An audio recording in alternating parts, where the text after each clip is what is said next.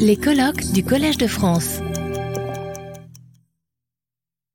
Good afternoon, uh, everybody. So let us resume uh, for the last session of our conference on virtual and augmented realities. Our first speaker this afternoon is Manuel Rebuschi, who is an associate uh, professor at the Université de Lorraine, and his talk is entitled Seeing in and Virtual Reality. Okay, so thank you. And first, I must thank you and Claudine Tiercelin for the organization of this really nice conference and for the invitation, of course. Um, so, virtual reality uh, has already been uh, talked about, is lies somewhere between reality and fiction. Uh, it allows us to do some amazing things because we can see monsters as if they were right in front of us, even though we know they don't exist. We can act on these monsters, we can fight them, we can kill them. So uh, one can wonder whether these seeing and acting are genuine or not. And there are different uh, contradictory positions about that, uh, realistic and anti realistic conceptions. So David Chalmers is well known as a defender of the realistic position. There are many fictionalist accounts, Tavinor, Ellman, Meskin, and Robson, and Mark uh, who was the author, collective of author of this morning.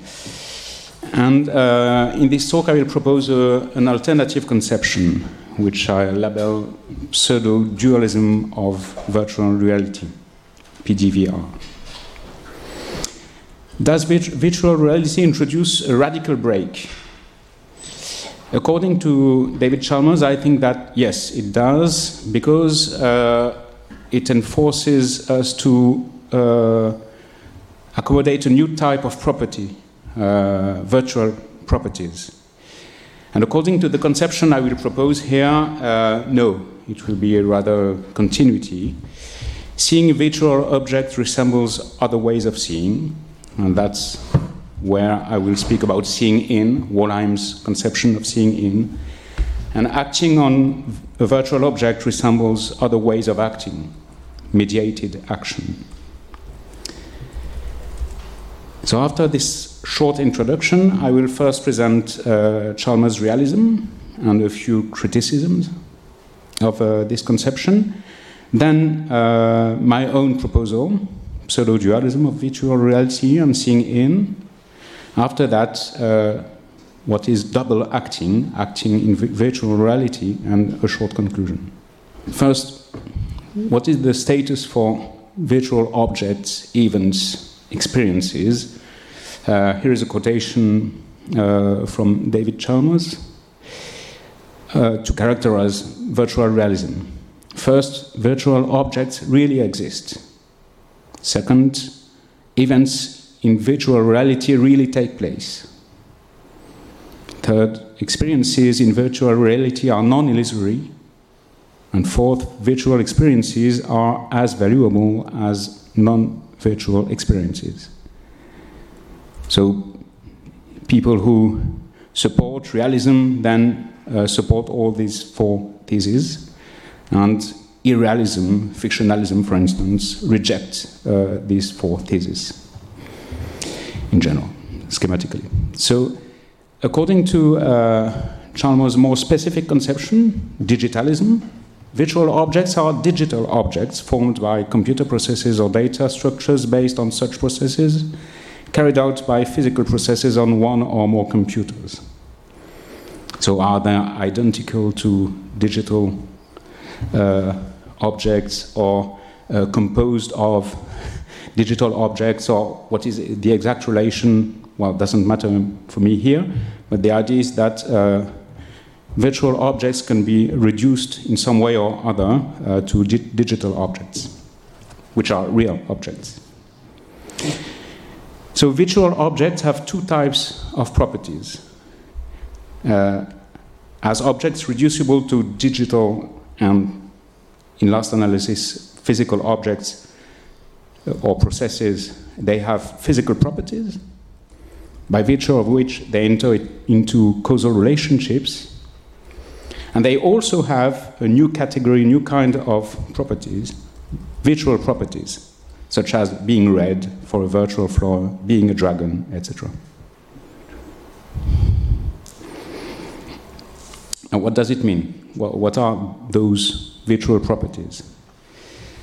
Chalmers proposes a functionalist account of uh, virtual properties. So this is a quotation from his paper. A virtual flower is not red in the ordinary sense, non virtually red, but it is virtually red. The corresponding digital object is also not red in the ordinary sense, but it is virtually red. What is virtual redness? To answer this, we can step back and ask what is redness? On an orthodox view, the property of redness is picked out in virtue of a certain sort of effect. In particular, the fact that red things normally cause red experience. We can say that an object is virtually red when it produces reddish experiences in the conditions that are normal for virtual reality. Normal conditions for virtual reality currently involve access through an appropriate headset. Okay, so seeing a virtual object, to see a red virtual object is to see a virtually red object, an object with that specific uh, property. Okay, so this is fine for secondary properties like redness, but it's less evident for primary qualities, primary, primary properties like space properties. So then, uh, Chalmers' hypothesis is that we can generalize that functionalist, phenomenalist analysis of real properties and transpose it to virtual properties. So, for instance, to see a red virtual object close to a green virtual object is to see that the two objects are virtually close. And then the uh, virtual uh, proximity, don't know if it's English, uh, the virtual distance between the two virtual objects uh, can be defined in terms of in uh, functional and phenomenal uh, terms. According to spatial functionalism, distance is reconstructed in terms of possible causal interactions between objects.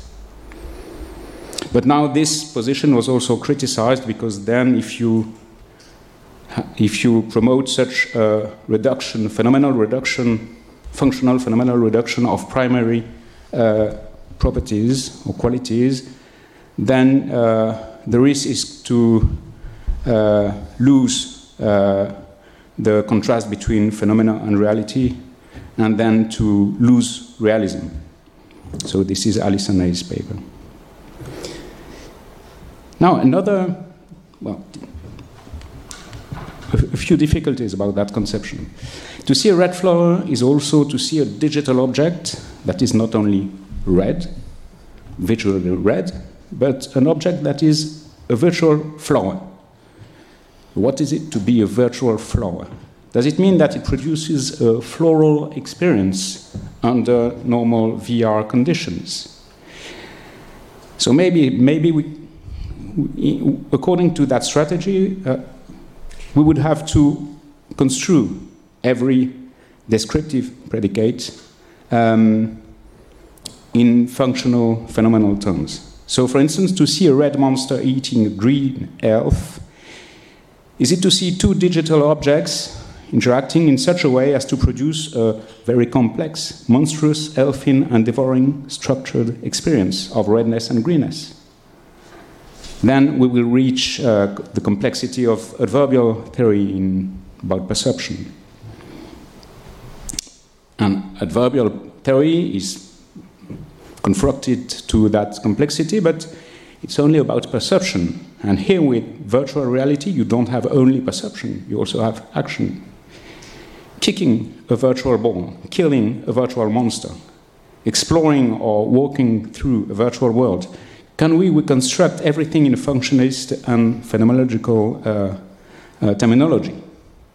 That's not true. So maybe it's the case, and I think that uh, uh in a similar way as um, uh, tenants of adverbial theory about perception can defend and support the theory and argue and complexify it uh, to, to, to, to ground it. Uh, maybe there, there would be certainly a way to defend uh, virtual realism, but that would lead to very, a very complex situation. Another difficulty is about um, the, the ontological cost of uh, virtual realism.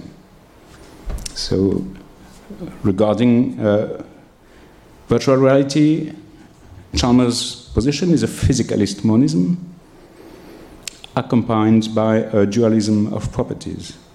You have virtual properties and non virtual ordinary properties. So, this is ontologically expansive to consider that due to that uh, only to computers that generate VR, then you have a new ontological uh, category, that of those new properties, virtual properties. There are other criticisms, so, but well, I, I just wanted to mention a few, a few of them. Now, that's what to motivate uh, an alternative position, and the position I will, the conception I will now present. So, pseudo dualism of virtual reality and seeing in. The idea is as follows uh, it's pseudo dualism, so the idea is of uh, twofold conception of virtual objects. A virtual object is dual it is a real digital object, so that's, I think, really a good idea, that digitalist approach, plus, plus an intentional object. And that intentional object can be real or fictional. It depends on the cases. But that intentional object is always considered in a fictional environment. So, why always in a fictional environment? Because in virtual environments, you have at least a space. And that space is fictional, that space is unreal. So, this is the minimalist uh, uh, fictional dimensions of the dimension of the environment, uh, where the intentional object takes place.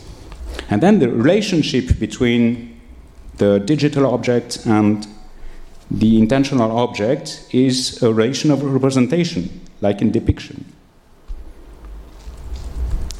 Now, a point the digital object must not be, be confused with its variable presentations on screens or headsets. You can have many presentations of the same digital object. But it does not do a threefold conception of virtual objects because you have one virtual object which is composed of a digital one and an intentional object, and uh, the digital object has many presentations. A few examples. The virtual red flower. It is a digital object, not with a specific new property of being virtually red, but it is a digital object that represents a fictional red flower. And it can be presented as a, with a red picture, but it also can be presented if you have a black and white screen. It can be represented by a, you see a shape with a black color. A virtual dragon is a digital object plus a fictional dragon. An avatar is a digital object plus either a character, fictional character, or a real person but always in a fictional environment. Maybe I can show that game. It's my only falling bush. It will come. So here you have an avatar in a fictional environment, and the digital object represents a real individual. You see? That's George W. Bush. Okay? There is no fictional object there, only a real one, represented by the digital object here. But, well, I can't stop it. If I stop it, then I have to stick to it, but, well. Okay, you see the game. It's very easy to play. Now, there are other uh, real objects in virtual reality, as was pointed out by Philippe Brey. And other authors, a virtual calculator is a digital calculator plus an intentional real calculator in a fictional environment. And I think so the, the, the device is very simple. Very simple. But I, I, I think it's enough to account for uh, what happens uh, in virtual reality. So uh, PDVR is based on a dualistic view of virtual objects because every virtual object is composed of both a digital object and an intentional one. And it's pseudo dualism, of course, because except if you are a fictional realist, uh, when the, the, the intentional object is fictional, it does not exist at all. So it does not commit us to some new world. Now, about perception. When one sees a virtual object, is one victim of an, uh, an illusion or hallucination? So, no, in general, according to David Chalmers, one sees the real virtual properties of a real digital object. And according to this account, there is no illusion in general either. One intentionally sees the fictional properties of an object, fictional or not, by looking at its real representation. Sorry, its real presentations. That's a mistake on the slide. What does it mean to see a representation? I think there are many um, accounts of that. And I think it's a good entry point to understand um, virtual real reality. And the analysis of seeing representations can be extended to acting on Uh, virtual objects. So uh, I will just propose a very briefly a schematic analysis based on three authors, Anscombe and the idea of two uses of seeing, Wollheim with the idea of seeing in, seeing in a picture, and Walton, the idea of make believe, but we already had many talks about that. Elizabeth Anscombe, uh, about the intentionality of sensation. So, so, this is a quotation well known about the, the, the guy who aims at a stag, but the thing he took for a stag actually was his father. So was he aiming at the stag or at, at his father? And uh, in some way he was aiming at the stag, but there is no stag. So okay, this can be transposed to see, to the, the, the, the perception verbs in general, and to see, and we can uh, make a distinction between two uses of seeing. Schematically, a physicalist uh, meaning and an intentional meaning. The first uh, physicalist meaning here, I, I have that. the, the first one, the physicalist meaning, is corresponds to the factive meaning of seeing. If X sees that P, then P. If X sees Y, then Y exists. So it refers to or denotes veridical perception. And according to that meaning of seeing, we can stay, say that the, the, the guy who aims at a stag didn't see a stag, but he, he saw his father. But he had not a clever experience of it, but he saw physically, uh, in a physicalist meaning, he saw his father. The other uh, understanding is the non factive one, so intentional one. It's possible that X sees that P and that not non P. And it's possible that X sees Y and that Y does not exist. So it refers to perceptive experience, not necessarily veridical. Uh, using that meaning, the guy could say, Yes, I saw my father. Uh, but actually, it was, it, uh, sorry, I saw a stag. But actually, it was my father. So if he says, I saw a stag, it's in the intentional uh, reading of seeing. Now, seeing in. About, it's about picture perception. So, in a given situation, different perception, perceptions or experiences can be ascribed to a subject. The most elementary one is the given by the, the first sentence, Igor sees the Mona Lisa, the painting. So this is this can be physicalist, the physicalist meaning of seeing. And then you can have other ways of seeing the, the painting. Igor sees Lisa Gherardini, the person, through the painting. Or you also can see Caterina Sforza through the painting, seeing in. So he's looking through the painting and sees such and such uh, historical character. But Igor can see his grandmother, he can see the goddess Demeter, he can see a, an indeterminate woman. All these uh, cases of ascription of seeing are uh, concern intentional seeing, not physically seeing. And about all these different ascriptions, if we contrast the first and the second one, which is the more ordinary ascription, Lisa Gherardini, uh, the subject of the, painting. There are roughly said two conceptions about that. Gombrich one, according to which there is a disjunction. You have to choose either you see the painting as a painting, or you see through the painting, and it is like an illusion. You, you, it's like if you saw uh, the character, the historical character, the person, uh, Lisa Gherardini, but you can't have both together. You see either as the painting or as uh, the character. And Wollheim said, no, it does not work that way. Uh, seeing, uh, looking at, uh, seeing a, a, a painting means a conjunction of both. You see the painting, and together you see in the painting. So you see both the painting, its borders, the frame, and you see in through the, through the frame, you see the person who is represented on the painting. Now, Walton. Hmm. I have to hurry, maybe a bit.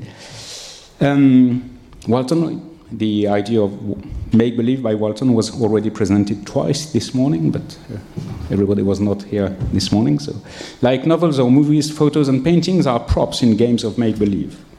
Novels prompt us to imagine that their content is true, and as readers, we make as if the content were seriously asserted, while simultaneously knowing that it's not the case. So we pretend believing in the content while not actually believing in it. And for paintings, it can behave in the same way. Paintings prompt us to imagine that their content is reality. As observers, we make as if the content, the portrait scene or object, were really in front of us, while simultaneous, simultaneously knowing it is not. So we pretend seeing the content, scene or object, while not actually seeing it. We imagine both the content as really in front of us and our mediated perception as direct and true. So Walton recurrently said uh, his position was very close to that of Wollheim, but Wollheim recurrently said it's not the case. But well, from the three authors, I will just uh, get that schematic uh, approach of what happens when one looks at a painting, when one sees the Mona Lisa. One, so it's a way of double seeing one sees in the physicalist uh, sense the painting, and the painting is a prop in a game of make believe. And one simultaneously sees intentionally the person, Lisa Gherardini, portrayed in the painting. That's to say, one makes as if she sees physically the person, or fictionally sees physically the person.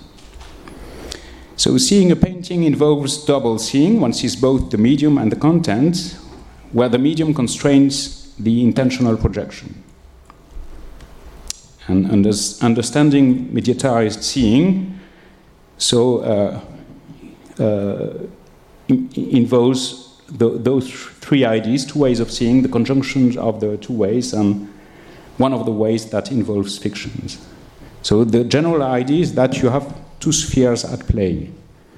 Uh, one sphere which is the actual world, and another one which is the world represented by the painting, by the picture. Now, what about fiction? There are actually two.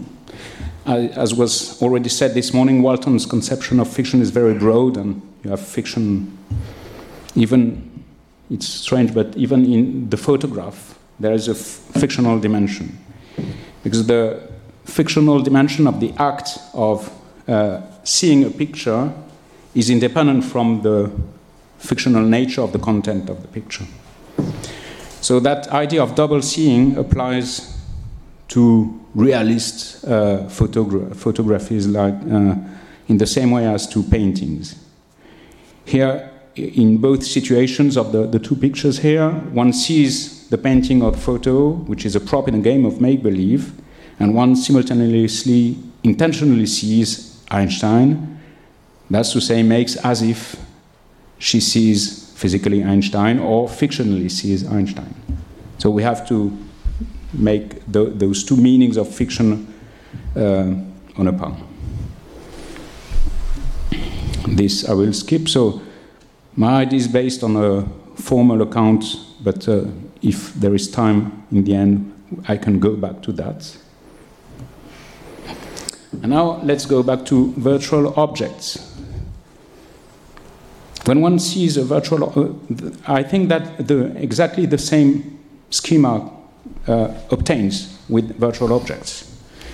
When one sees a virtual object, OV, an avatar, a virtual dragon, then one physically sees the digital object, OD, through one of its presentations on a screen or headset.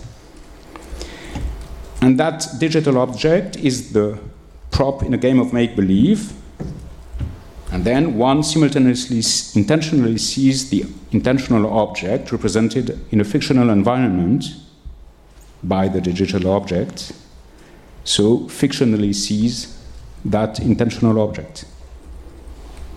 That's why you can look uh, at a screen, you can just physically see the screen and simultaneously, intentionally see the monster represented by the presentation of the digital object on the screen. And the screen or headset act as a modal window, but that's a reference to the former material I just skipped. Now, double acting. I think that here we have a conceptual framework for thinking about virtual worlds beyond seeing. So, seeing in involved double seeing, you see the medium and its content.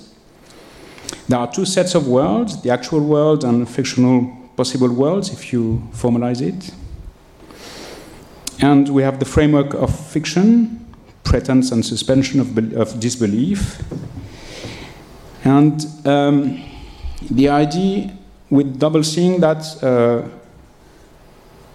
when there is double seeing, you, you see and you are aware of the medium, even though the medium is not apparent. So there's no, this is the way uh, to avoid illusion of reality.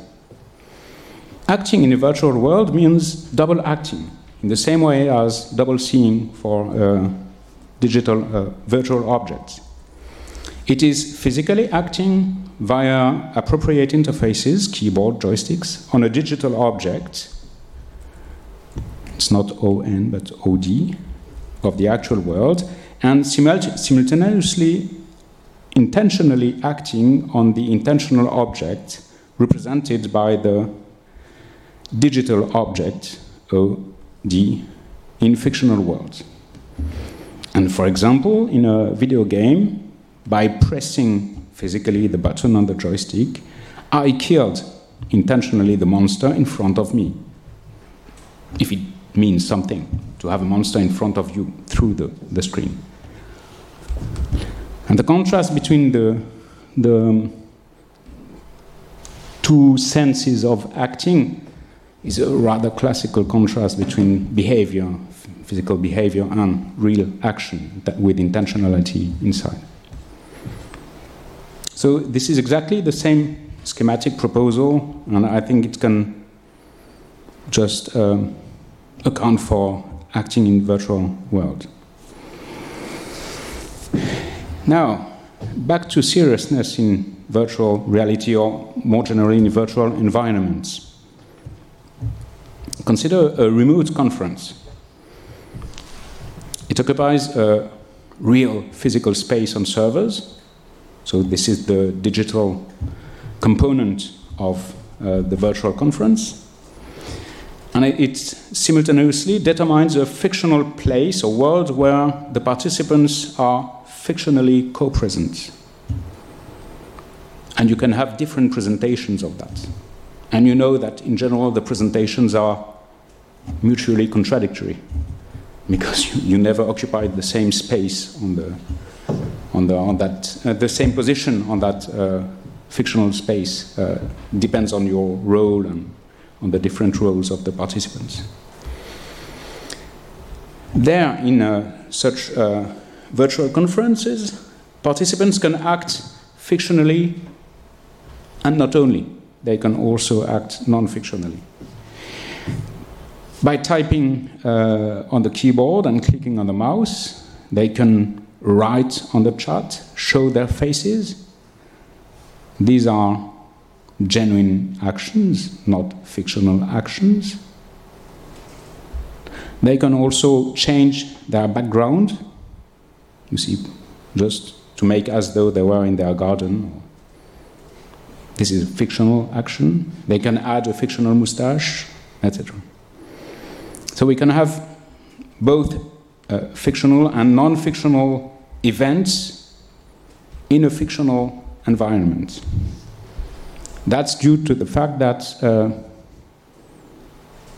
the agents are uh, that, that can be conceived only if you consider that the agents and some of the objects are present in the fictional uh, environment. If they were not, you could not have serious non fictional uh, interaction and events. And participants can interact fictionally and non fictionally by typing on the keyboard, speaking in the microphone. They can speak and listen to what others say in the fictional space or world. And although the participants are fictionally co present in this place, they can really interact. So it seems that the interactivity characteristic of virtual reality and more generally virtual environments induces a porosity between fictional and real worlds. Now, double acting is not specific to virtual reality. We can find it below and beyond virtual reality. Below, before virtual reality in theater or role playing, or when children imitate their grandfather. The medium is not visible, but we are aware of it, and the content is assumed to be fictional. So you have role playing, actors play a role, and of course, if you are not aware of the medium, you are in illusion, cognitive illusion. But if, as soon as you are aware of the medium, then you are in a role playing uh, situation. Boxing matches, they were mentioned this morning. The medium is visible, it's the ring and the, the, starting event. The content is partly fictional because punches score points, and in real life, if you have battle, punches don't score points. It's only in the in the game that it scores points, and it's partly non-fictional because punches hurt. So there's that double aspect, fictional and serious. Flying drones, and maybe more general, in, general, augmented reality, the medium is visible, it's the digital interface, and the content is partly fictional, the content of the image and the screen, possibly augmented, and partly non fictional, because the source of the, the picture comes from a camera. Conclusion, it's okay? So let's go back to the general question about the, the ontological sta- status of virtual objects, virtual events, and what's seeing and acting in virtual worlds. About virtual objects, uh, according to Chalmers digitalism, virtual objects are real digital objects with real virtual properties. And according to the conception I proposed here, virtual objects are composed of both digital objects and intentional objects, real or not, in fictional environment, the digital objects representing intentional objects, and we only have ordinary properties, either th- those properties being either exemplified in the actual world or in a fictional environment. The redness of the flower, virtual flower, is ordinary redness, but it's only fictionally ascribed to the virtual flower. What's the status of uh, virtual events? According to digitalism, we have real digital events uh, to be differenti- differentiated from fictional events. And according to pseudo dualism of virtual reality, digital events are real representations of intentional events, real or not, in a fictional environment. And the reality of an event partly depends on the reality of the intentional objects involved in the event. If you kill a non-play, uh, non-play, non-player character in a video game, then the event is not real. It's fictional because there is no, no, no relation between uh, the player and a real object. Now, if you have a conversation with another player, then it's real. Because you can, you can really uh, plainly uh, have a conversation mediated by the virtual device, and you have the two players. If you virtually kill another player, then it's not real, because you can't have the killing relation uh, in, a, in the real world, but only in a fictional way. Okay, so the reality of the event partly depends on that of the intentional objects. What is seen in virtual worlds, according to digitalism, one sees the virtual properties of real objects, and in pseudo-dualism, according to pseudo-dualism of virtual reality, by physically seeing an image on a screen, one intentionally sees intentional objects through some modal windows. And for acting in virtual world, it's the same. According to digitalism, these are ordinary actions on real virtual objects, or more or less ordinary actions. And according to pseudo-dualism of virtual reality, we have physicalist actions on digital objects plus intentional actions on the corresponding intentional objects, real or fictional. Okay, and that's it. Thank you. Retrouvez tous les contenus du Collège de France sur www.colège-2-france.fr.